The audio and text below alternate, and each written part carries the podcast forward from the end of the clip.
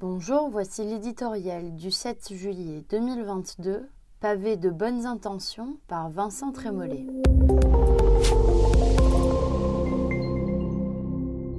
Elisabeth Borne peut remercier les députés de la France insoumise. Leur attitude relâchée et braillarde, par effet de contraste, rendait son discours monocorde et un peu métallique presque doux et apaisant à l'oreille. Leur opposition grossière fut aussi le plaidoyer le plus efficace pour le compromis. Devant cette hostilité, la Première ministre n'a pas tremblé. Elle a franchi, sans abîmer, l'obstacle épineux du discours de politique générale. Rétive, dit-elle, aux grandes phrases et aux petits mots, elle a préféré aux modulations et aux élans de l'éloquence une forme sévère, éclairée de quelques sourires malicieux. L'esprit de géométrie l'a emporté sur la puissance du verbe, le catalogue de mesures sur les contours du grand dessin, le souci d'efficacité sur l'effet d'entraînement.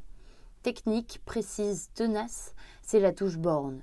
Elle a le mérite de l'authenticité. Un janséniste ne fait pas croire qu'il est baroque. Pour paraphraser Cocteau, on ne chante bien que sur sa branche. Dans ce très long chapelet de promesses, chacun peut trouver son grain.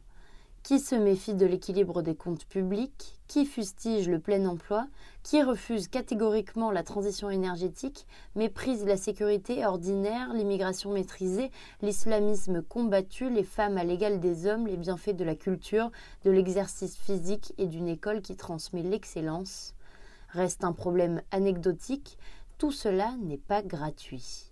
Comment financer ces nouveaux policiers, ces places de prison, ces chèques, primes et aides en tout genre, sachant qu'Elisabeth Borne s'interdit d'augmenter les impôts, de creuser la dette, mais qu'on cherche en vain le moindre soupçon d'économie Hormis ce petit détail financier, son discours pavé de bonnes intentions contenterait toute la France. Il faudrait cependant donner aux mots le pouvoir de transformer la réalité, déficit, délinquance, désertification médicale, dislocation de l'école, séparatisme culturel, désordre migratoire, la liste pourtant est longue des défaillances du quinquennat qui nous précède. À l'époque, le chef de l'État avait les pleins pouvoirs, aujourd'hui ils sont relatifs. Aux crises qui l'ont entravé en succèdent déjà d'autres. Comment croire qu'il fera demain ce qu'il n'a pas fait hier?